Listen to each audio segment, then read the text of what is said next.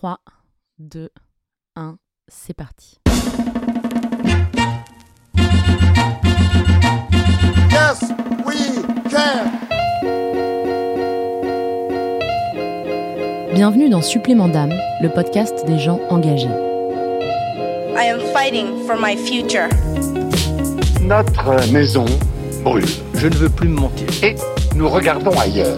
We cannot sit back and Nous ne hope pourrons that pas everything dire works out for the best. Que nous ne savions pas. We all know that it takes more than one to win this Que nous ne fight. savions pas. Nous avons tous du potentiel, quasi infini. we really can change the world. You should not doubt. Alice, c'est une femme à part. Une sacrée nana, pour être tout à fait honnête.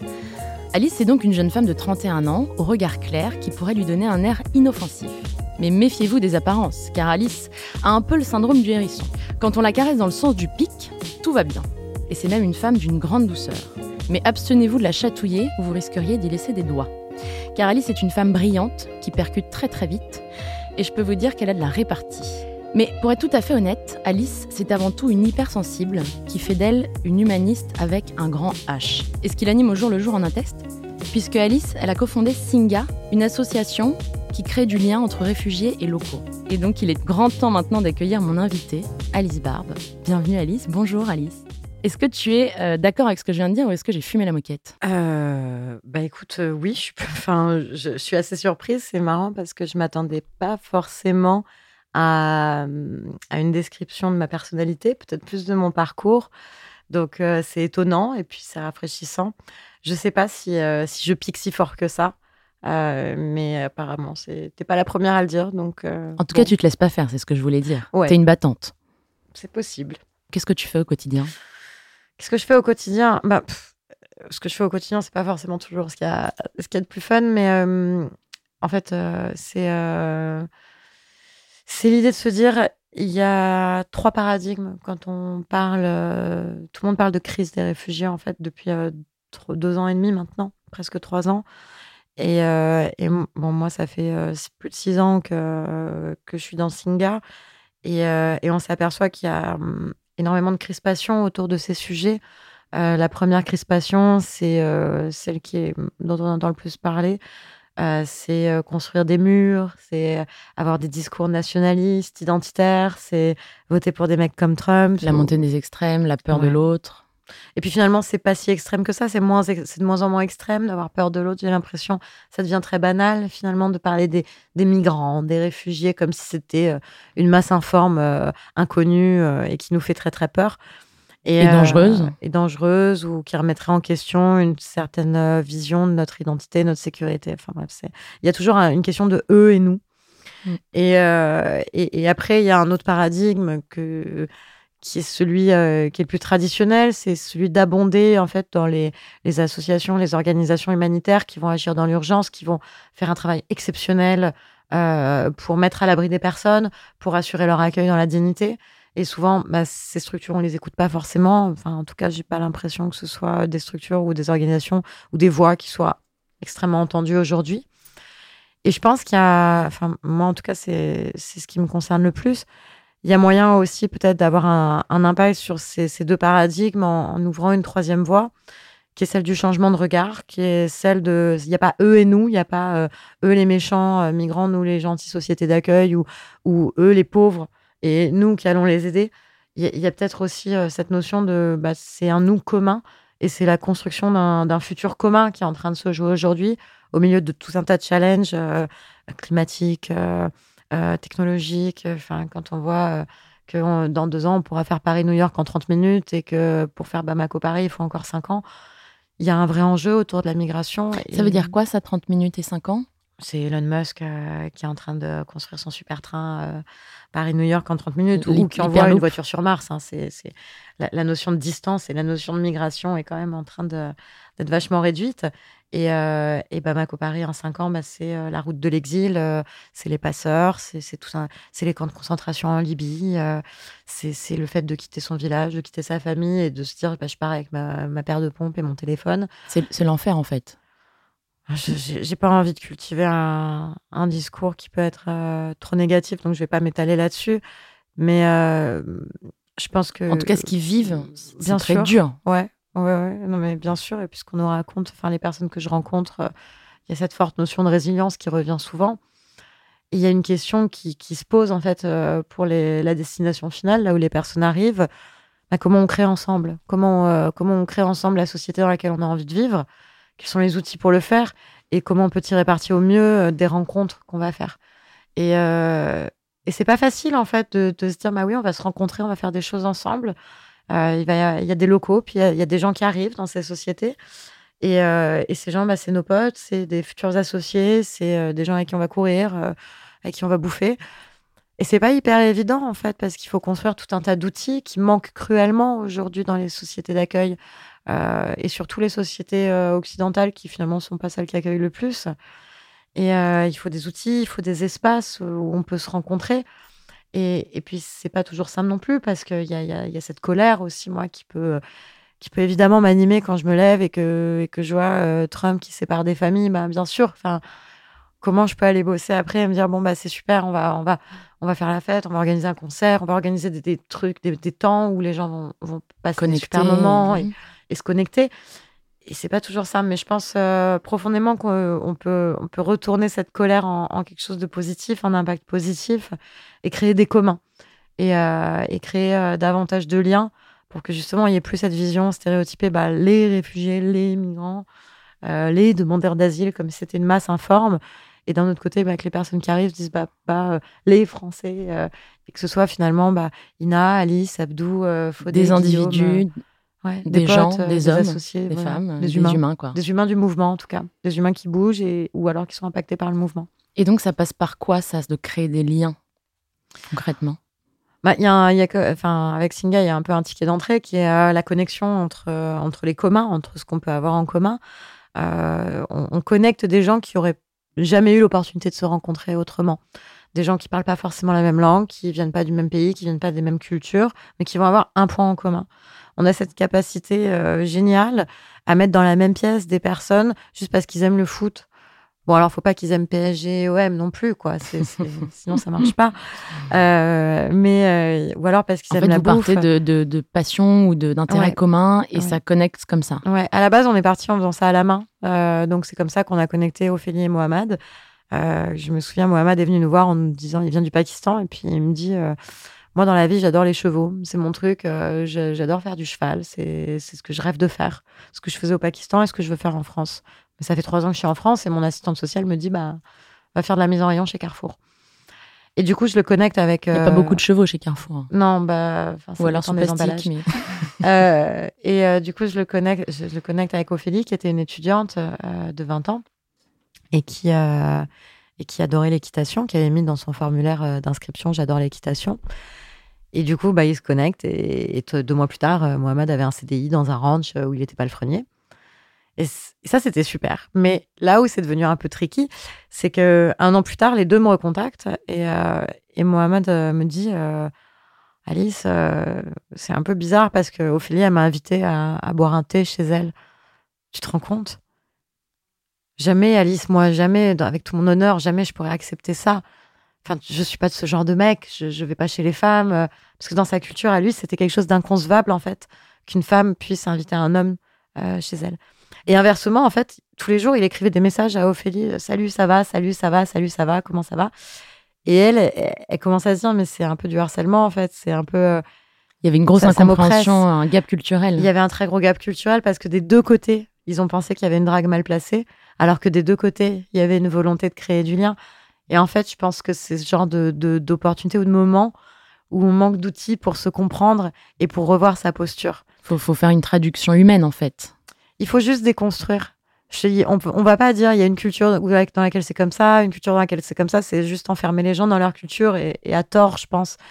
Euh, mais il faut créer des outils effectivement pour que les gens se parlent et déconstruisent. J'ai un- une autre anecdote comme ça euh, que j'adore. Euh, c'est euh, c'est Kitri qui, qui avait trois amis afghans qu'elle a invités à dîner un soir. Et elle a cuisiné toute la journée et surtout elle a fait un gâteau. Mais alors le, genre de gâteau, tu meurs d'envie de dévorer le truc avec du chocolat, des petites paillettes autour, enfin des fraises, des framboises tout. Et, euh, et au moment du dessert, elle apporte le gâteau à table et elle dit qui en veut. Puis là, les trois personnes disent non merci, ça ira. Elle était hyper frustrée, parce qu'elle avait- déçue, parce elle voulait que- vraiment, vraiment filer son gâteau. Et en fait, elle rapporte le gâteau dans la cuisine parce qu'elle voulait être polie. Ah, Elle voulait, elle en mange pas. Et quelques temps plus tard, elle a appris que cette euh, marque de politesse, en fait, qu'ils avaient exprimée, enfin, c'était une marque de politesse de refuser le gâteau. Et c'est le tarof, c'est euh, ça veut dire politesse en, en persan et en Iran, donc et en Afghanistan. Et ça consiste en, au fait de, de refuser beaucoup, beaucoup, beaucoup, beaucoup de fois avant d'accepter quelque chose. Donc en fait, elle aurait dû faire qui en veut. Non, merci, mais si j'insiste, ah, bah non, merci, ça ira, mais si, s'il vous plaît. Oui, alors qu'en France, euh, ça marche pas du tout comme ça. Absolument pas. du coup, tout le monde était frustré euh, parce que tout le monde voulait bouffer du gâteau, mais euh, tout le monde voulait être poli en même temps et personne n'a mangé de gâteau. Et elle a été super déçue d'avoir cuisiné euh, son superbe gâteau. Bah euh, oui. Qui n'était pas touché. Bah, aussi, du coup. Et, euh, et voilà, je pense qu'il y a plein d'anecdotes comme ça, il y a plein d'histoires comme ça, et on s'enferme beaucoup dans nos cases et dans nos zones de confort. Alors que bah, il y a tout un tas de choses à découvrir. Il suffit juste euh, de la petite étincelle qui va faire que les gens vont, vont adorer passer du temps ensemble et, et se comprendre mutuellement et comprendre leur propre posture. Et ces outils, du coup, très concrètement, ça va être quoi? Des applis ou des par quoi ça passe justement? Bah, voilà, au départ, on faisait ça à la main. On mettait, euh, on avait notre formulaire, on tapait euh, CTRL F, équitation, et puis on connectait Ophélie et Mohamed. Puis je- depuis qu'on a euh, des milliers de membres, on a 25 000 membres dans la communauté en France, euh, c'est un petit peu plus compliqué. tout, con- tout, tout des deux côtés. euh, Euh, ça compte à peu près 3500 nouveaux arrivants, donc demandeurs d'asile, réfugiés, enfin voilà, nouveaux arrivants, on va dire, des personnes qui, qui arrivent. Et, et le reste, c'est des personnes locales. Donc, je n'ai pas, j'ai pas envie de comptabiliser par nationalité, en fait, parce que ça- c'est une notion. Bien sûr. Je parlais tout à l'heure d'humain, du mouvement. c'est ça n'a pas de sens. il n'y a, a pas euh, les Français, les réfugiés. Enfin, on peut être, euh, je pense qu'on peut être euh, russe, euh, mais vivre en France depuis 25 ans et être un local, en fait. Bien sûr. La différence se fait pas forcément. Et du coup, ça marche dans les deux sens. Et euh, donc, au début, on connectait à la main. Aujourd'hui, on a, on a un algo euh, qui le fait et qui se fonde vraiment sur euh, qu'est-ce qu'on qu'est-ce qu'on va avoir en commun, quelles sont les préférences. Et c'est assez marrant parce que il y a- finalement, il y a beaucoup, beaucoup d'o- d'organisations qui travaillent sur euh, la question de l'asile et des réfugiés. Et les activités principales que ces organisations, que ces organisations vont proposer, c'est plutôt des conférences sur les droits de l'homme, des choses comme ça. Et on a, on, a, on a voulu tester, en fait, à quel niveau de préférence, de passion se positionnaient les droits de l'homme euh, chez les personnes réfugiées. Donc, euh, on a regardé un peu dans, nos données, dans notre algo. Et en fait, on voit que droits de l'homme, ça apparaît en avant-dernier dans les passions. Et qu'en premier, il y a natation, œnologie et euh, ingénierie hydroponique. Donc, euh, on, voit en fait que les passions des, des nouveaux arrivants, bah, c'est exactement la même chose que les locaux finalement. C'est juste s'éclater. Et euh, Tout simplement. Tout simplement. Et donc, euh, bah, je pense qu'il est extrêmement nécessaire de, de créer un maximum d'opportunités pour les gens de s'éclater. Et al- alors après, c'est pas juste connecter des personnes, c'est pas juste connecter Ophélie, Mohamed, Kitri ou ses amis. c'est aussi, c'est aussi créer des événements ou donner la possibilité à des gens d'en créer. Donc typiquement, si euh, demain à Lille, euh, quelqu'un vient voir Singa et dit bah moi j'adore la natation, j'aimerais organiser euh, des moments où on va se rencontrer pour aller nager tous les samedis. Bah nous on va juste communiquer euh, sur la, la possibilité et envoyer la communication auprès des personnes qui aiment la natation. Et Donc les vous gens faites le, pont et derrière, ils se débrouillent entre guillemets et ils organisent par eux-mêmes. Exactement.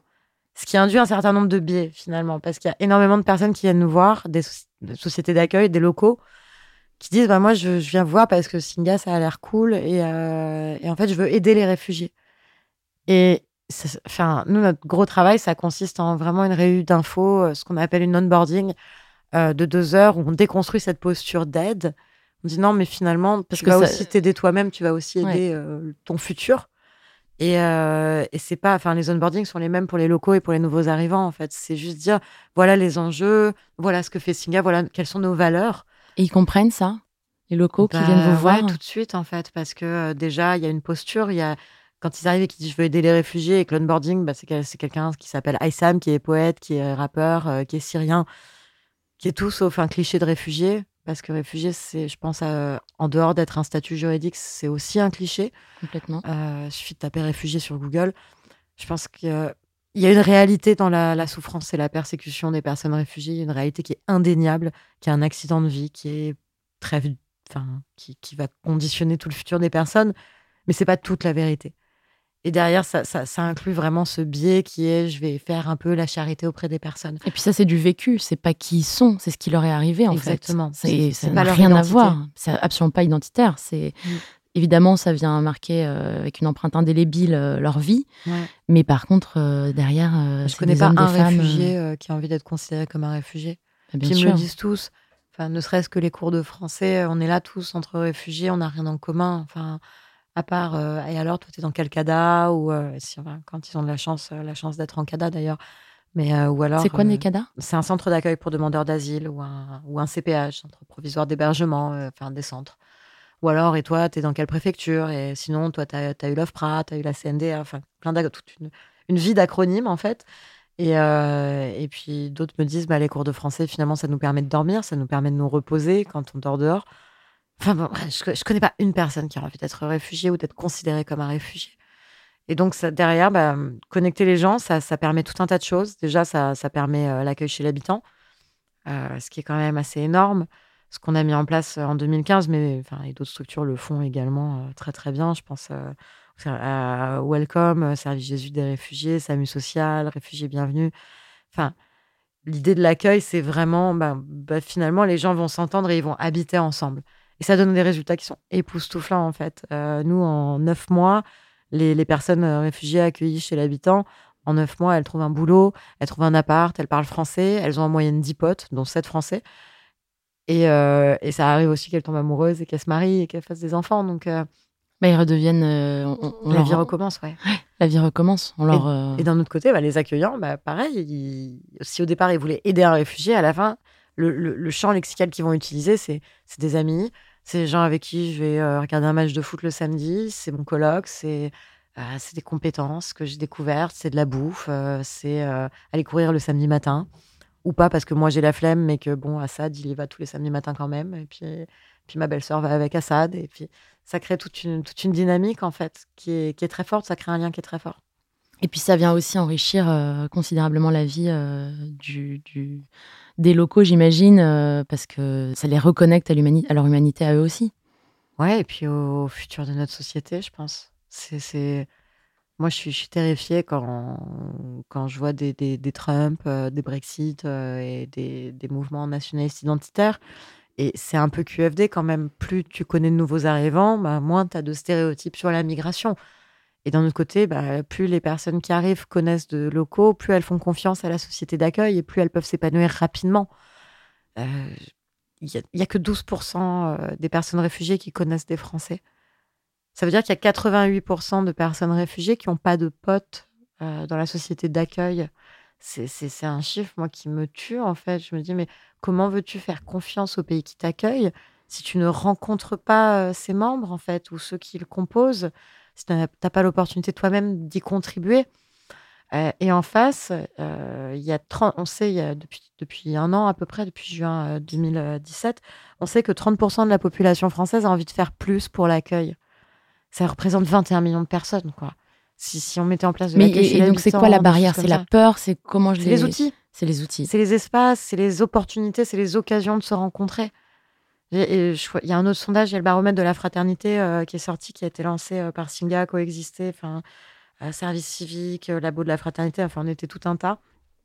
Et en fait, il y, a- finalement très très peu de Français qui savent comment et où rencontrer des personnes réfugiées. Ça, c'était un chiffre qui m'avait le plus marqué, en fait. C'est que les gens ont envie, mais ils savent pas comment. Et j'ai rencontré une femme il y a pas longtemps à une conférence qui dit mais moi j'ai accueilli et c'était une catastrophe. C'était une catastrophe parce que euh, bah, parce que je venais en Pas et pas. parce que j'aidais les personnes, parce que euh, parce qu'elles étaient dépendantes de moi, parce qu'on avait créé un rapport de dépendance, machin, parce qu'ils étaient Donc six. ça nécessite Enfin, quand même de l'accompagnement en fait. ça nécessite des outils, je pense, énormément d'outils parce qu'un accueil ça peut extrêmement bien se passer en fait. Euh, Enfin ça se passe, en tout cas nous dans notre expertise, ça- notre expérience, ça se passe extrêmement bien, avec beaucoup beaucoup de bonheur quoi. Mais voilà, il faut euh, il faut derrière un. C'est pas les familles qui accueillent qui vont prendre en charge la personne accueillie, au contraire, ils sont pas là pour ça. Est-ce que tu as un, t'as un message euh, Qu'est-ce que tu aimerais dire aux personnes qui ont peur? Les personnes qui seraient susceptibles de voter euh, des camps extrêmes et, et qui ont peur de, de la- de- de- des réfugiés? Moi, qu'il faut, faut faire l'expérience de la rencontre. T'es pas obligé d'accueillir euh, tout de suite quelqu'un chez toi ou, de monter une entreprise euh, avec euh, quelqu'un qui, arrive en France. Je pense qu'il suffit d'aller boire un café ou même si on a peur bah, de, du rapport interpersonnel, aller à des événements. Il y, y a quatre jours, donc on était le 20, le 20 juin, on a organisé pour la Journée mondiale des réfugiés un happening avec les Nations Unies. Donc le soir, c'était dans un bar où il y avait euh, des centaines de personnes. C'est un très très grand bar qui s'appelle le Ground Control à Paris. Et, euh, et en fait, on a organisé un concert ce soir-là. Mais personne dans le bar euh, savait exactement ce qui se passait. Et du coup, ils venaient pas trop forcément au concert. Et puis on, on a commencé à aller voir, c'était vraiment un happening. Donc on a commencé à aller voir toutes les tables et puis dire, euh, vous savez que c'est la journée mondiale des réfugiés. Et puis les gens disaient, ouais, non, pas trop. Puis on en voyait qu'il y en avait qui n'étaient pas forcément À l'aise ou- à l'aise avec ça. Euh, je me souviens d'une table, euh, de gros mec, euh, pas tout baraqué. Donc, euh, c'est la journée mondiale des réfugiés. Et, euh, et je dis, bah, il y a Mathieu Chédid qui va monter sur scène euh, dans 20 minutes, en fait, pour un concert. euh, Là, d'un coup, ça les a un peu plus Et- intéressés. et ouais, en fait, et là, tu, tu vois que tu as 100 personnes, 200, 300, 5000 qui arrivent pour voir le concert et qui vivent un truc incroyable parce qu'on n'avait pas Mathieu Chédid qui faisait du Mathieu Chédid. En fait, on avait Mathieu Chédid qui jouait avec une dizaine de personnes euh, qui venaient de tout un tas de pays et qui ont fait une des plus belles sessions de jam que j'ai jamais vues de ma vie. Donc là, il n'était pas question de journée mondiale des réfugiés, il était question de musique en fait, il était question de vibrer. Et donc les personnes qui ont peur, bah, je les invite à vraiment vivre l'expérience de la rencontre, que ce soit autour de la musique, autour de la bouffe, autour euh, de ce qu'ils aiment faire. Et, euh, et je pense que ça peut, ça peut contribuer fortement à rassurer, changer le regard. Est-ce que tu veux bien revenir rapidement sur ton parcours avant Singa? Qu'est-ce qui tu veux pas? Ah, Putain, merde. Euh, bon, bah, on va, on va s'arrêter là. Merci à tous. euh, Merci, bonne journée. Au revoir, Alice. Mon parcours avant Singa, la vie avant Singa. Qu'est-ce qui t'a amené là? Sans parler des déclics, on va y venir, mais vraiment rapidement, qu'est-ce que qu'est-ce que t'as fait en sortant d'école? Quelles questions tu te posais? Quelle euh, organisation ou boîte Ben, t'as rejoint? J'ai déjà eu, j'ai, eu beaucoup de chance parce que j'ai foiré Sciences Po. Euh, j'étais en prépa Sciences Po euh, à 18 ans dans le sud de la France, à Montpellier. Moi, en plus, j'étais, euh, j'habitais en zone rurale à côté de Béziers, tout en ayant des parents très parisiens, exilés à Roquebrun, dans les hauts-cantons biterrois. Et, euh, et donc, je suis allée en prépa à Montpellier. Et, euh, et donc, enfin, c'était un moment un peu compliqué dans ma vie parce que c'est le moment où mon père est tombé malade, euh, très gravement. Et c'était le moment des concours. Donc, bon, après, je je suis peut-être nulle et j'aurais peut-être pas eu les concours. hein, mais je pense que c'était. Ouais, il y avait un fac- facteur aggravant. C'était un facteur qui faisait que je pouvais pas partir. Euh, et je je devais aussi rester dans, dans les parages. Donc, euh, j'ai fait une licence de droit à Montpellier. Et, euh, et après, mon père est décédé à ce moment-là. Et, euh, et du coup, euh, j'ai, moi, depuis 4 ans, il paraît que je cours après les avions. Donc, j'adore, j'adore bouger, j'adore le mouvement. Donc, c'est peut-être pour ça. Et, et j'ai eu du bol parce que je suis partie, j'ai retenté Sciences Po, j'ai refoiré Sciences Po, donc j'ai eu du bol. Et, et je suis partie faire un master itinérant dans plusieurs pays de l'Union européenne. Donc je me suis retrouvée à Copenhague, je me suis retrouvée à Sienne en Italie, à Cracovie en Pologne, euh, à Strasbourg. Bon, c'était une forme de, de grand voyage pour moi. Bref, j'ai- voilà, j'ai fait plein d'expériences aux Açores euh, et c'était Ça t'a ouvert au monde en fait à ce moment-là? Ah bah ouais, carrément. euh, dans ma promo, il y avait tout un tas de- d'Européens, donc il y avait aussi cette forte dimension européenne à laquelle je, je crois profondément. Euh, je, vraiment, je crois profondément à l'Europe, à Erasmus, au bébé Erasmus, à ce que ça peut créer comme déclic. Et, euh, et après, du coup, j'ai- passé mon diplôme en sciences politiques et droit euh, de l'Union européenne. Donc avec un gros focus euh, sur le réchauffement climatique. Et, euh, et je me suis retrouvée propulsée aux Nations Unies à Montréal où j'ai bossé pendant un an. Puis à l'ONU, donc euh, j'étais très très bien à l'ONU. Je, me la pétais grave euh, avec mon petit tailleur euh, dans ma tour. Sauf que je faisais concrètement rien. En tout cas, rien d'impactant. Et au bout d'un moment, je m'aperçois que je passe mon temps à écrire des rapports pour écrire deux lignes et trois virgules dans des conventions que personne ne lira jamais. Et, puis Et c'est un dis, je vais déclic. faire autre euh, ouais. Je sais pas, non, je crois que c'était pas un déclic parce que du coup, moi, je, je, je, je- je go with the flow. J'appelle un copain qui est au Mexique. Je dis, qu'est-ce que tu fais en ce moment? Il me dit, bah, je suis à Acapulco. Euh, Je dis, bah, j'arrive. Euh, Tout du simplement. coup, euh, tout simplement. C'est simple finalement euh, parfois la vie. Oui. Enfin, je trouve très rapidement un travail aussi euh, à Save the Children, organisation humanitaire. Donc, euh, je travaille dans les zones rurales derrière Acapulco pour euh, euh, dans les écoles euh, pour euh, donner des cours sur euh, la lutte contre le travail infantile, euh, des choses comme ça.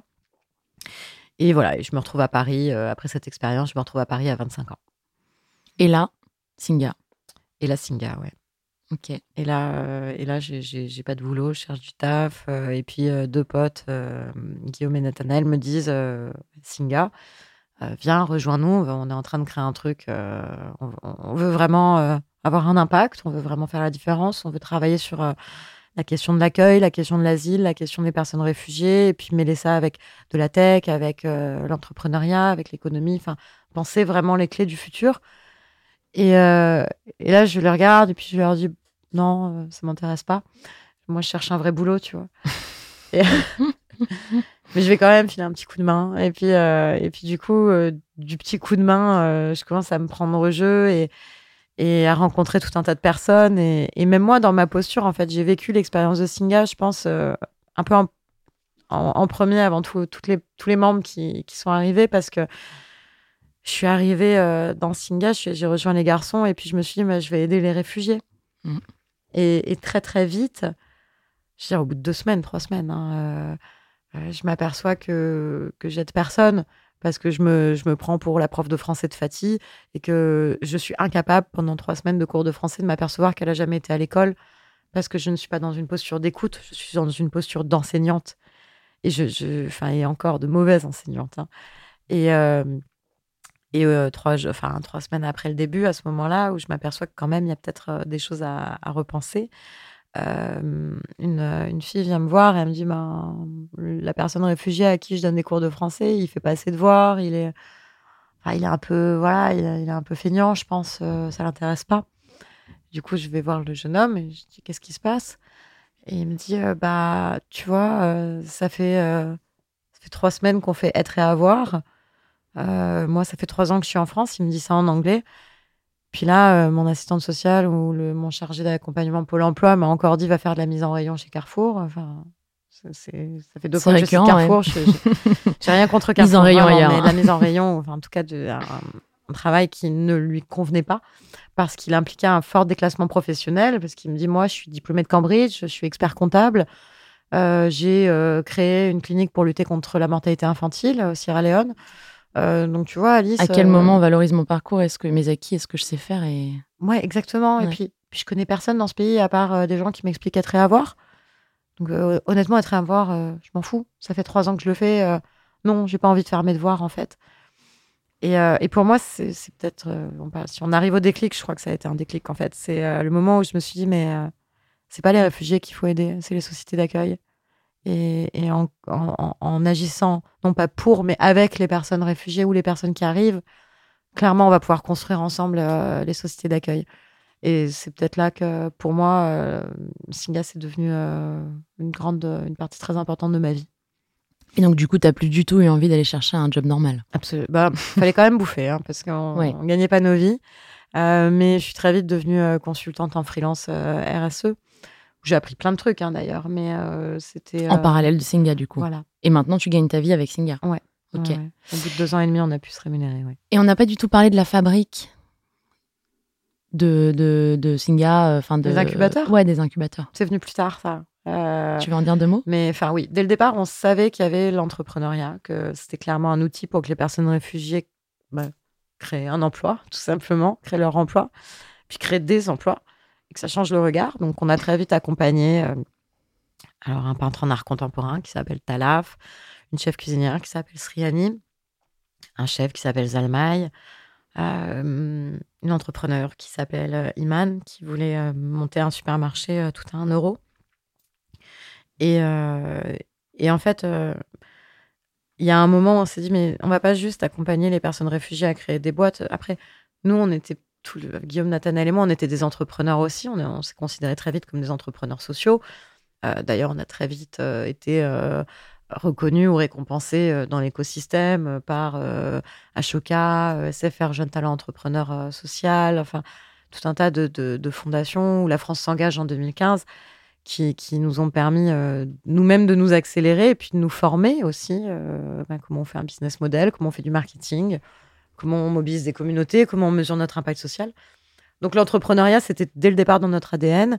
Et puis, euh, du coup, euh, début 2016, on, à force d'accompagner des personnes réfugiées, on s'est dit, mais finalement, il y a aussi des entrepreneurs, des sociétés d'accueil euh, qui peuvent créer de l'emploi pour les personnes qui arrivent, pour les personnes réfugiées, pour les personnes euh, non réfugiées mais qui arrivent. Qui, j'aime pas du tout utiliser le mot migrant, hein, mais euh, parce que ça, ça crée J'ai vu tous les euh, détours pour ne pas l'utiliser. ah. Mais t'as raison. Même, enfin, je veux dire, entre un expat, un migrant, euh, voilà, il y a tout un tas de stéréotypes, quoi. Une couleur de peau, un compte en banque et une couleur de cheveux, peut-être. Donc, euh, nouveaux arrivants, c'est vraiment pour moi le- une expression que je vais, je vais beaucoup utiliser. Mais du coup, on, on- on voulait vraiment créer des outils pour l'entrepreneuriat, on va dire, de ce que. Enfin, moi, j'aime appeler ça l'économie de fusion. C'est quand un local rencontre un nouvel arrivant, ça va créer de la valeur. Euh, quand Youssef euh, rencontre Sriani, euh, Youssef est un local, Sriani est une nouvelle arrivante, Youssef est un entrepreneur, Sriani est une chef cuisinière. Ça crée Meet My Mama. Et euh, Meet My Mama, bah, c'est une start-up qui emploie euh, des dizaines de femmes migrantes ou avec un background réfugié. C'est un traiteur solidaire sont, un euh, peu. Ouais, qui deviennent chefs, Ouais. qui sont traiteurs. En fait, ce sont des révélateurs de potentiel culinaire. Et Ouais. du coup, ça crée beaucoup d'emplois. Et, on se régale. Bon, je les adore. Et j'adore euh, les appeler. euh, donc, euh, à tous ceux qui m'écoutent, si vous avez besoin d'un traiteur, Meet My Mama. ou les cuistots migrateurs dans la même veine qui, pareil, recrutent des chefs réfugiés. Ou le Refugee Food Festival. Enfin, il y a tout un tas de structures autour de la bouffe. Clairement, la bouffe, ça crée du lien. qui ont commencé à émerger. Donc là aussi, voilà, dans l'incubateur, c'était important qu'on bah, qu'on mette en place tout un tas d'outils pour accompagner ces entrepreneurs. Euh, c'est, moi, j'aime bien les appeler les entrepreneurs de fusion ou du- les humains du mouvement. Et, euh, et d'autres comme euh, Caracol, donc ces trois jeunes diplômés d'école de commerce et agents immobiliers. Et euh, ils sont incubés en ce moment euh, dans nos fabriques. nos fabriques, en fait, s'appellent Finkela, nos incubateurs. Tu Ok. disais la fabrique. là. Ouais. Finkela, ça veut dire la- les créateurs en bambara. Et d'ailleurs, Singa, ça vient d'où? Ça veut dire le lien en lingala, qui est parlé en République démocratique du Congo. Et du coup, bah, cette fabrique, enfin, ces, ces incubateurs, au départ, on a démarré à Paris. Euh, donc, euh, des locaux, des nouveaux arrivants, euh, projet comme Caracol, du coup, qui, j'ai pas fini là-dessus, mais qui fait de la captation de bâtiments vides pour créer des cohabitations entre euh, des, nouveaux arrivants, des réfugiés, des étudiants et des seniors. Donc, ils sont, ils sont en train d'ouvrir deux bâtiments à Marseille, là. Ou Sriani, Zalmaï, qui, qui sont chefs ou autres. Et, et on en a ouvert un à Paris, puis ensuite il y en a eu un à Berlin, puis ensuite il y en a eu un à Zurich, puis ensuite il y en a eu un à Lyon, puis là il y en a un qui ouvre à Milan. Et en fait, des incubateurs, maintenant on, en- on est en train d'en avoir cinq. Et en Et- fait, c'est la folie, quoi. Il y a de la demande, il y a, il y a- il y a- il y a des besoins. Il y a énormément de besoins euh, parce que on voit une économie qui est en train d'émerger. On, on- on voit un marché en fait qui est en train d'émerger. On voit des- de la valeur, euh, des gens qui se rencontrent et créent de la valeur qui, au-delà de la valeur culturelle et sociale, devient aussi économique. Et, et aujourd'hui, bah, on parle beaucoup de, de start-up, euh, euh, de tech, euh, etc. Enfin, en 2012, quand on a commencé Singa, il n'y avait pas Station F, euh, il n'y avait pas euh, tout un tas d'incubateurs et de coworking. Et, euh, aujourd'hui, si. Et en fait, je pense qu'il y a une tendance parce que ce sont des secteurs, Xavier Niel l'a dit il n'y a pas longtemps, qui ne sont pas développés de manière inclusive non plus. Donc, ce qu'on essaye de faire, c'est pas de dire on, va faire des incubateurs pour réfugiés. Enfin, c'est, chiant. Il n'y a rien de plus chiant qu'un incubateur pour réfugiés, en vrai, parce que les gens se rencontrent pas, parce que les personnes réfugiées rencontrent pas euh, d'autres personnes des sociétés d'accueil. Donc Euh, en fait, ça- c'est pas que ça sert à rien, mais presque. Il y en a après en France, moi j'en ai pas vu d'incubateur Ouais. pour réfugiés. C'est vraiment euh, cette idée de créer du lien euh, qui est fondamentale. Ça, reste que, ça resterait discriminant, en fait, de, de créer juste des incubateurs pour réfugiés. C'est clair. Alors, juste avant de passer euh, au déclic, t'en as un petit peu parlé d'ailleurs, on va. euh, J'aimerais qu'on revienne sur cette nouvelle incroyable dont je ne vais pas me remettre de sitôt, que tu m'as annoncé juste avant le podcast, juste avant le début de l'enregistrement. Est-ce que tu veux bien la partager avec nous Parce que vraiment, ça vaut la peine? Ok, grosse pression. Euh, Peut-être plus, tu peux raconter ce qui s'est passé. On t'appelle ou tu reçois un mail? Je reçois un mail. Il s'est passé un truc de fou. J'ai eu une place en crèche. Ça, Non, c'est mais- c'est le plus important. Ça, c'est ouf euh, pour mon fils d'un an et demi. Et euh, donc, euh, le- le- la lettre de la place en crèche me dit euh, il faut nous appeler avant le 1er juin, donc je crois qu'on était le 29, euh, pour confirmer la place en crèche. Donc, Tu te rues sur ton Donc, téléphone. Ouais. et je confirme ma place en crèche. Et, et je raccroche, et puis là, j'allume mes mails, et, euh, et je reçois un mail de la fondation de Michelle et Barack Obama qui dit Félicitations, euh, vous, avez, euh, vous êtes admise euh, pour, euh, pour un programme qui s'appelle euh, euh, Obama Scholars, euh, qui va vous permettre de passer euh, 10 mois à, à Columbia University à New York en mentorat avec euh, Michelle et Barack Obama et leur fondation En pour euh, personne. développer Ils seront là en personne. ouais. Ils seront là. Ils seront pas juste fois, en poster sur les murs. Non, non, non, on va passer une semaine d'intégration fin août, ça va être fun. Euh, et euh, vous allez passer voilà 10 mois euh, à New York, euh, embarquer votre famille, tout ça, euh, pour développer Singa euh, à grande échelle pour un programme qui s'appelle Young Civic Leader for Peace. Et là, bah, j'étais un peu dégoûtée parce que je devais annuler ma place en crèche, quoi. En vrai, j'ai n'importe sauté au qui. plafond. Ouais, voilà, n'importe qui. J'ai sauté au plafond. Ça faisait effectivement dix mois que, que j'étais dans le processus. Euh, je sais pas si j'y croyais au départ, mais en tout cas, je commençais un petit peu à préparer Singa parce que je sentais que c'était un moment aussi pour Singa de, de se développer encore plus euh, du fait de tout un tas d'enjeux. C'est quand même de pire en pire. Euh. Cambridge Analytica, moi, ça m'a traumatisé. Est-ce que tu veux revenir deux secondes sur ce que c'est pour les gens qui connaissent pas forcément? En, en très très gros, Cambridge Analytica, c'est euh, Breitbart, euh, c'est euh, une agence de com. et c'est en fait Facebook a utilisé les données de ses utilisateurs pour les vendre à ses agences. Et, euh, et ces données ont été utilisées pour des campagnes politiques, et notamment la campagne de Donald Trump, et également celle pour le Brexit. Et si je dis pas de conneries, le... sur les votes des personnes, en absolument. fournissant un tas Des d'informations. fake news.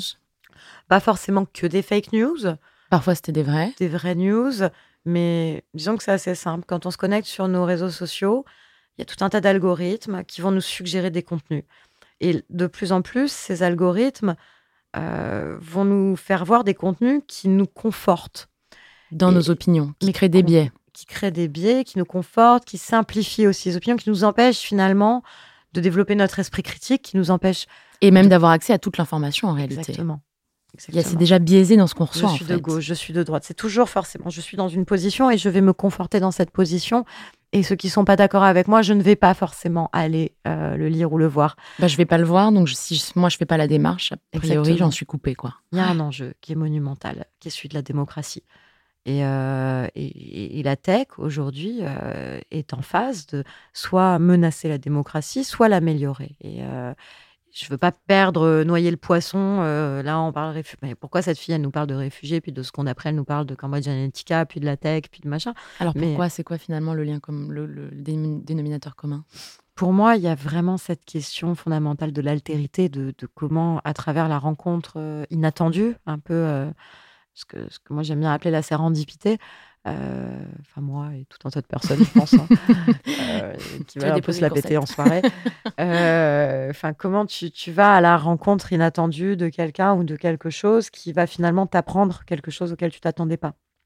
C'est euh, un peu laisser le hasard ou, ou le destin en fonction de tes croyances. euh, C'est les gens qui veulent aider les quoi. réfugiés et puis Ouais. qui finalement se retrouvent à créer une boîte euh, avec euh, Roux ou Hamzé. Enfin, C'est la magie de l'imprévu. Exactement. Et la magie de la rencontre. Et je, je suis persuadée que si on, on- qu'on peut créer des outils, y compris digitaux, pour encourager ces rencontres et permettre de sortir des zones de confort.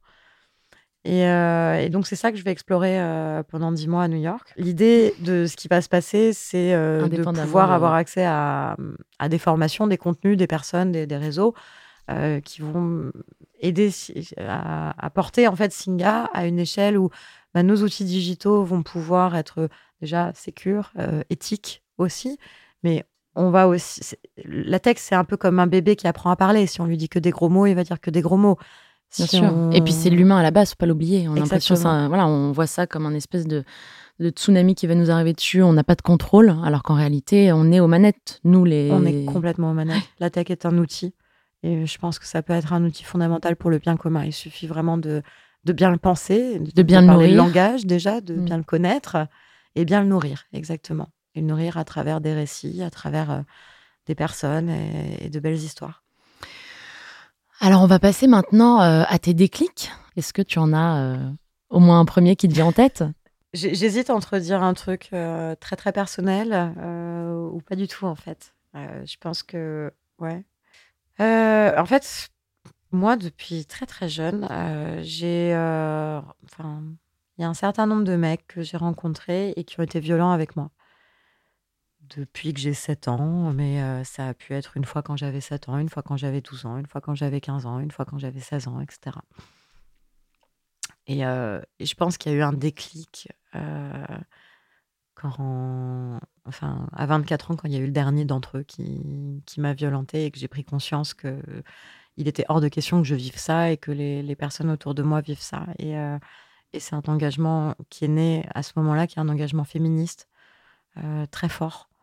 Alors que hum, je suis pense pas avoir été très féministe euh, dans ma jeunesse, euh, dans mon adolescence en tout cas. Et, euh, et ouais, le dernier mec qui a levé la main sur moi, ça a été un déclic, ouais. Ça a été la dernière fois. Peut-être parce que c'était un moment où je voyais des personnes que j'aimais très fort, qui, je voyais leur regard, un peu de pitié, et je me suis dit, mais plus jamais. Et donc là, bah, j'ai commencé peut-être à, devenir euh, militante. Euh, c'est le moment où j'ai contribué au moment du lancement de, Stop Harcèlement de rue avec, euh, avec des copines, avec Héloïse Duché, avec, avec d'autres copines. Et on a, on a lancé, c'était un an plus tard, on a lancé Stop Harcèlement de rue. Et là, je me suis vraiment profondément engagée dans des activités militantes féministes. Puis c'est bizarre parce que c'était vachement en contradiction avec ce que je pouvais développer à Singa.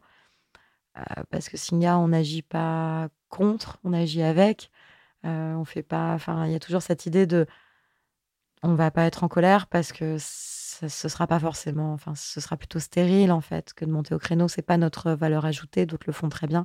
Est-ce qu'on n'a pas besoin des deux en même temps? Je pense que si. De la construction et de la colère En tout cas, moi, oui. Moi, j'ai besoin d'un exutoire, mais c'était pas dans Singa parce que c'était pas la posture, mais ça a été, euh, oui, à travers mes engagements féministes euh, et, euh, et surtout euh, ce qui a été, ce qui s'est produit après, c'est que Singa est aussi devenue une organisation dans laquelle il y a du féminisme, dans laquelle en interne il y a énormément de bienveillance. Moi, je suis très très fière de ça. C'est que les équipes et les membres de la communauté derrière, il y a un sentiment très safe finalement, où il y aura jamais une critique sexiste. Enfin, en tout cas, s'il y en a, Elle sera pas, elle sera remarquée elle sera. elle sera remarquée exactement. Et, euh, et- ouais, c'est bon en fait de savoir ça.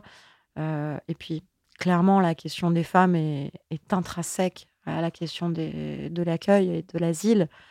Il y a beaucoup, beaucoup de femmes quand même euh, qui fuient leur pays en raison de persécutions liées, euh, liées à leur genre ou, leur, ou en général des hommes ou des femmes ou, ou autres qui, qui fuient leur pays du fait de leur orientation sexuelle ou de leur identité. Et, euh, et je pense que c'est essentiel euh, et que c'est vraiment euh, très lié dans le sens où bah, finalement la diversité, c'est peut-être les personnes réfugiées qui l'incarnent le mieux parce que ce sont chez les personnes réfugiées qu'on va rencontrer tout un tas de religions, d'opinions politiques, de, La diversité au sens très large. au sens extrêmement large. Pas que culturel, euh, pas ouais. que du pays. Donc moi j'ai fait mon petit chemin de déconstruction à travers à travers Stop Harcèlement de rue, à travers peut-être un autre chemin, mais qui aujourd'hui rejoint beaucoup ce qu'on fait dans Singa. Qu'est-ce que tu appelles déconstruction? C'est repenser sa posture euh, en tant que femme. Alors moi je suis une femme. Je peux dire que j'ai un certain nombre de privilèges parce que je suis blanche, donc c'est repenser ses privilèges, mais c'est aussi repenser les privilèges d'autres types de personnes. Alors je sais que quand je dis le mot privilège, il y a un certain nombre de gens qui vont avoir les, poils qui se hérissent parce que ah là là, encore ces féministes qui parlent. Bah, c'est justement repenser ça, repenser ce rapport aux uns aux autres, se dire bah oui, ça, comme on dit les sœurs hier à Solidays, si on peut plus rien dire, c'est peut-être qu'on a commencé à ouvrir nos gueules. Et je le formulerai à titre personnel, pas forcément comme ça, mais, euh, mais repenser ouais, sa, sa, position dans, dans la société et, le fait que bah ouais, le sexisme, ça passe par les mots, ça, et les mots, ça peut tuer. Euh, qu'il y a énormément de, de femmes euh, battues, violentées, euh, et c'est quotidien. Et, et quand j'en parlais à 15 ans, quand j'en parlais à mes copines, elles me disaient soit euh, ouais, c'est pas grave, euh, soit oui, enfin, faut que tu t'habitues, et puis moi aussi, c'est comme ça. Moi, je- je- Alors que ça commence par les mots, ça, Ah, ça commence, par. par les euh, mots on, très on crée de la violence par les mots en Mm. premier lieu avant que ça prenne une. ça s'incarne de manière physique ou, ou sexuelle, mais av- avant tout, c'est comment est-ce qu'on traite les femmes avec des mots et les femmes. J'imagine que les hommes sont aussi bien concernés que les femmes, en fait, finalement. Oui, enfin, je pense surtout aux femmes ou, aux personnes trans euh, ou euh, LGBT. Euh, c'est quand même, les, trans ont quand même beaucoup plus de chances de suicider. que les non-trans. Donc, il y, a- une vraie, une vraie oppression qui est en train qui se passe, qui s'est toujours passée, mais il y a beaucoup de choses qui évoluent et qui, émergent. Mais moi, je- je pense que j'ai peut-être été un peu traumatisée par l'endroit où j'ai grandi, dans mon village, parce que je me souviens de femmes qui avaient euh, en permanence des yeux au beurre noir et, qui n'avaient pas forcément toutes leurs dents parce que leur mari les tabassait. Et j'ai vu ça comme une espèce de norme où euh, des mecs euh, qui en frappaient d'autres euh, du fait de leur couleur de peau, c'était normal en fait. Et je trouvais ça incohérent. Enfin, j'ai toujours trouvé ça très incohérent. Et, euh, et ouais, peut-être que tout, tout ça, ça vient de là et qu'il faudrait que j'en parle à ma psy et que, et que peut-être que mon enfance a- ou, mon expérience dans un, un petit microcosme euh, rural euh, a beaucoup joué sur la suite et, et sur la réflexion intellectuelle au sein de Singa et aussi dans d'autres activités. Alors, je pense que c'est le cas pour tellement de gens. Évidemment, l'enfance a un impact sur la vie, mais encore plus, enfin, j'imagine tous les entrepreneurs sociaux, les personnes qui agissent, il y a toujours. C'est pour ça que je m'intéresse au déclic d'ailleurs dans ce podcast. C'est euh, Mm. qu'est-ce qui s'est passé dans ta vie? Il y a forcément une, une racine quelque part, Ouais, après, c'est toujours difficile de se mettre en scène et de penser soi. bien sûr. Euh, C'est pour ça que c'est un ouais. processus euh, Ça, de maïotique ouais, qu'on est en train de mettre en place. mais je dirais que le, le déclic, je sais Euh, moi, je pense vraiment à ce jour où, où, Fodé m'a dit, euh, enfin, au sein de Singer, en tout cas, s'il y a un deuxième déclic, c'est ce moment-là. Euh, où Fodé m'a dit, moi, je être et avoir, j'ai pas envie. En fait, ce que je veux faire, c'est rencontrer du monde. Et, et ça, ça a déclenché ce qu'on peut appeler aujourd'hui la communauté, la grande famille de Singa. Et ce qui, moi, me permet de, de continuer de bosser, de me lever le matin, en fait, de, de croire euh, en un monde meilleur. Alors, c'est un petit peu bisounours, et ça, c'est peut-être un troisième déclic. C'est. euh, On a tellement besoin de bisounours. Là d'ailleurs. Ouais, euh, on il y était a ensemble. un an et demi, j'étais, je faisais une conférence, et puis il y avait tout un tas de, de personnes avec Je vais- moi. Je vais replanter le décor peut-être. Ouais, si tu veux. Donc c'était il y a effectivement quelques mois. euh, le- je- moi, je t'interviewais lors d'une conférence. Humaniser les parcours d'accueil. Les parcours d'accueil, par le SAMU SAMU social. international. Exactement. Et, donc, euh, tu étais hmm, membre intervenante dans cette table ronde. Ouais, Et tu t'es fait taxer de bisounours par euh, génial. une personne autour de la table, ce qui nous a toutes les deux profondément énervés. Je crois qu'on peut le dire sans, sans langue de bois. En fait, c'est le, ce qui était incroyable, c'était le contexte de ce moment-là et la, vi- la violence qu'il pouvait y avoir. Euh, c'est que, hum, enfin, la violence insidieuse, c'est que dans le monde, de- le, le merveilleux monde euh, des professionnels de l'asile, on va dire, je trouve qu'il y a une volonté de beaucoup d'organisations de, de faire avec, de créer avec, de faire des concertations. Et puis parfois, il y a une, il y a une question d'ego, comme dans tous les univers, et bien sûr une question politique, euh, dans laquelle moi, je vais, je me positionne pas, en fait. Euh, je, je suis- enfin, ça fait 40 ans que les politiques nous assènent à coups de discours identitaires et sécuritaires sur l'accueil et l'immigration. Je veux dire, c'est pas euh, demain parce que la gauche sera un peu plus à gauche ou la droite un peu plus à droite que ça va profondément changer.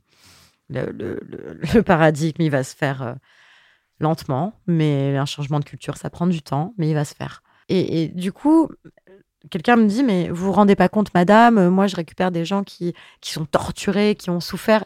Mais il y avait un petit peu cette accusation. Et, et que j'ai- qu'on me fait euh, parfois, hein, c'est, logique. Euh, Mais qui allait comme un peu comme quand on me dit, vous vous occupez pas des vrais réfugiés. Puis j'ai envie de dire, mais je sais pas vraiment ce qu'est un vrai réfugié parce que déjà, je m'occupe de personne.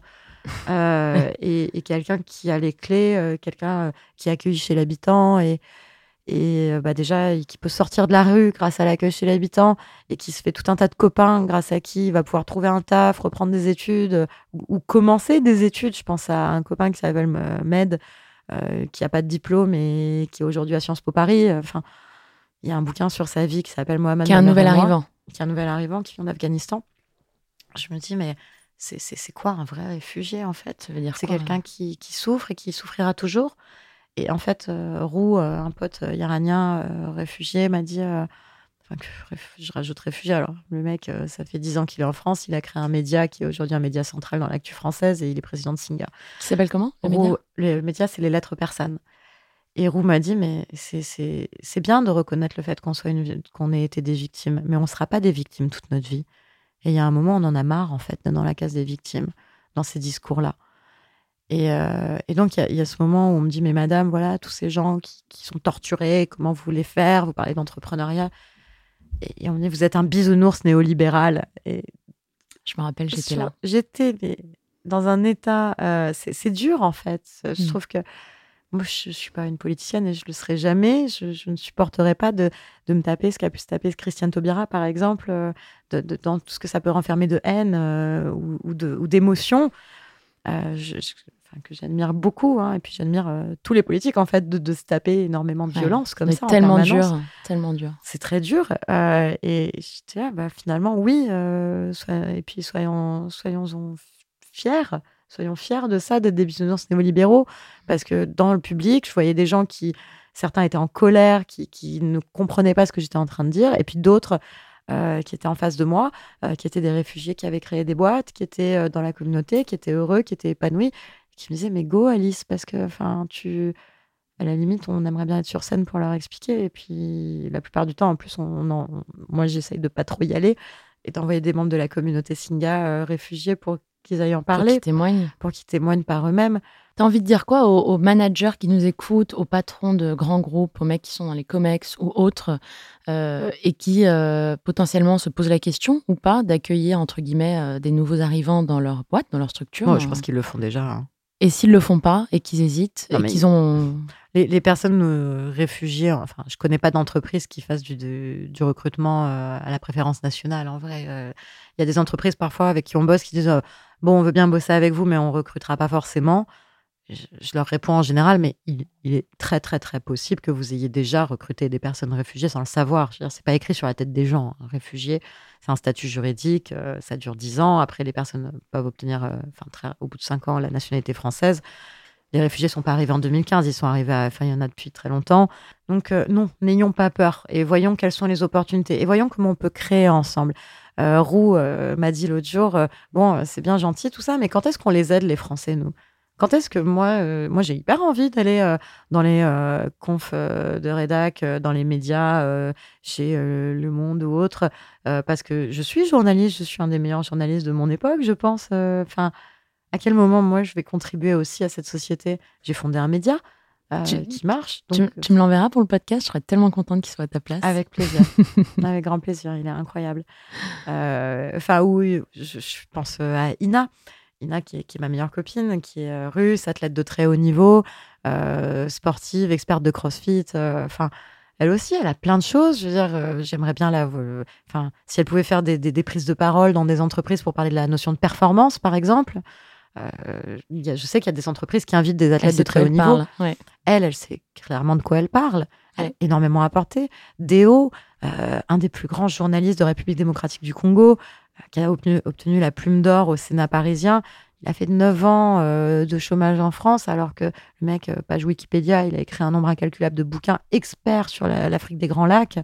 Pareil, enfin, demain, une entreprise veut s'implanter euh, en République démocratique du Congo ou au Rwanda. Ah, Déo, il peut répondre à un certain nombre de challenges etc., etc. L'intégration, c'est pas une leçon à donner, c'est une expérience de commun en fait. Dernière, euh, on, va, on va terminer avec euh, quelques petites questions. La première, c'est tu vas dire quoi à Barack et Michel la première fois que tu vas les voir? Que tu y as déjà pensé? Oui, complètement. Euh, en fait, dans la communauté Singa, on a une espèce de, de sous-groupe obscur qui s'appelle la communauté Transmute. C'est hyper mystérieux.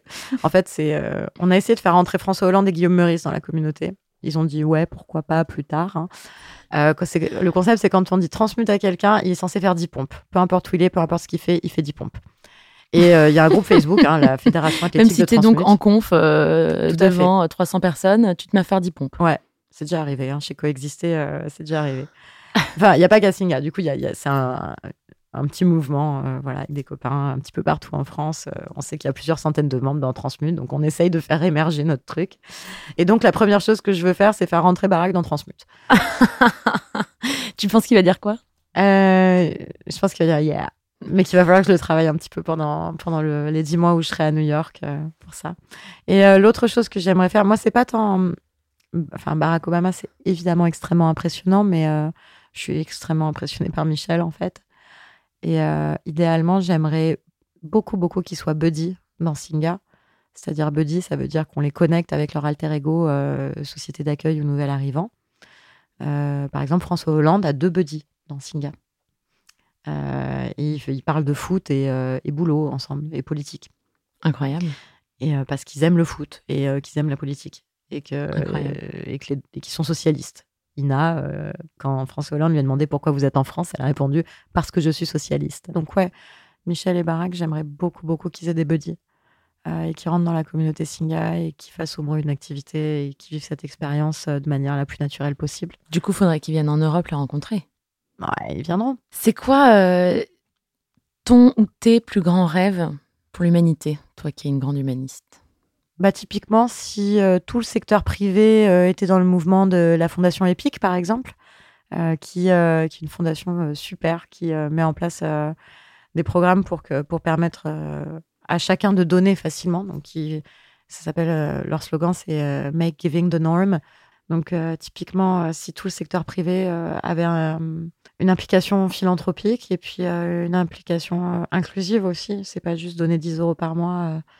Pour une cause, c'est euh, sensibiliser, Et c'est s'impliquer, c'est s'engager. s'engager, ouais, mettre en place euh, aussi une réflexion et penser un modèle économique euh, en soi de manière inclusive, euh, pas juste for profit. Dernière question, deux dernières questions. Mhm. Si ce soir tu pouvais dîner avec n'importe qui, mort ou vivant, ce serait qui Pourquoi Et tu lui dirais quoi? Il s'avère que ce soir, je dîne avec lui en plus, mais euh, je, ne, je, je ne remplacerai ce dîner pour rien au monde. Eh ben, c'est un excellent dîner. Euh, la dernière question, c'est donc qui est-ce que tu souhaiterais voir à ta place dans ce fauteuil, dans ce podcast, dans les semaines, euh, jours, mois à venir? Je l'ai pas fait dans l'ordre. Jour, semaine, mois. Je pense à Ina. Je crois qu'elle a profondément changé ma vie. Euh, C'est donc celle dont je parlais tout à l'heure, athlète de haut niveau, etc. etc. Ce qu'elle dit me, me permet de m'améliorer de jour en jour. Elle n'est pas. Enfin, on la présente. Elle, elle incarne aussi beaucoup, euh, je pense, euh, la notion de réfugié. Et elle n'hésite pas à le faire euh, parce qu'elle elle sait et elle dit finalement, nous, en tant que réfugiés, on a un petit peu le devoir d'ouvrir nos gueules. Et, et elle fait ça très, très bien et de façon assez brillante. Et puis, elle est incroyable à écouter. Donc, ouais, j'aimerais beaucoup, la... moi, en tout cas, avoir la chance de l'écouter avec toi. Eh ben, tu vas me la présenter? Ouais, bien sûr. Trop bien. Merci infiniment, Alice. Euh, merci pour tout. Merci de t'être livrée. Merci d'avoir joué le jeu. Et C'est pas facile. je suis partie dans tous les sens. non, La mais prochaine fois, je serai plus structurée. au contraire, c'est ce qui fait la richesse. Merci, Alice. Bye. Je suis Laura Jane Gauthier. Supplément d'âme est une émission produite avec l'aide de Nouvelles Écoutes, habillée par Aurore Meyer-Mailleux, mixée par Laurie Galigani et avec Charles de Cilia à la prise de son. Si vous voulez soutenir Supplément d'âme, n'hésitez pas à vous abonner sur Facebook, Instagram ou Twitter, à le partager, à en parler et à mettre 5 étoiles sur l'application Apple Podcast juste en bas de cette page.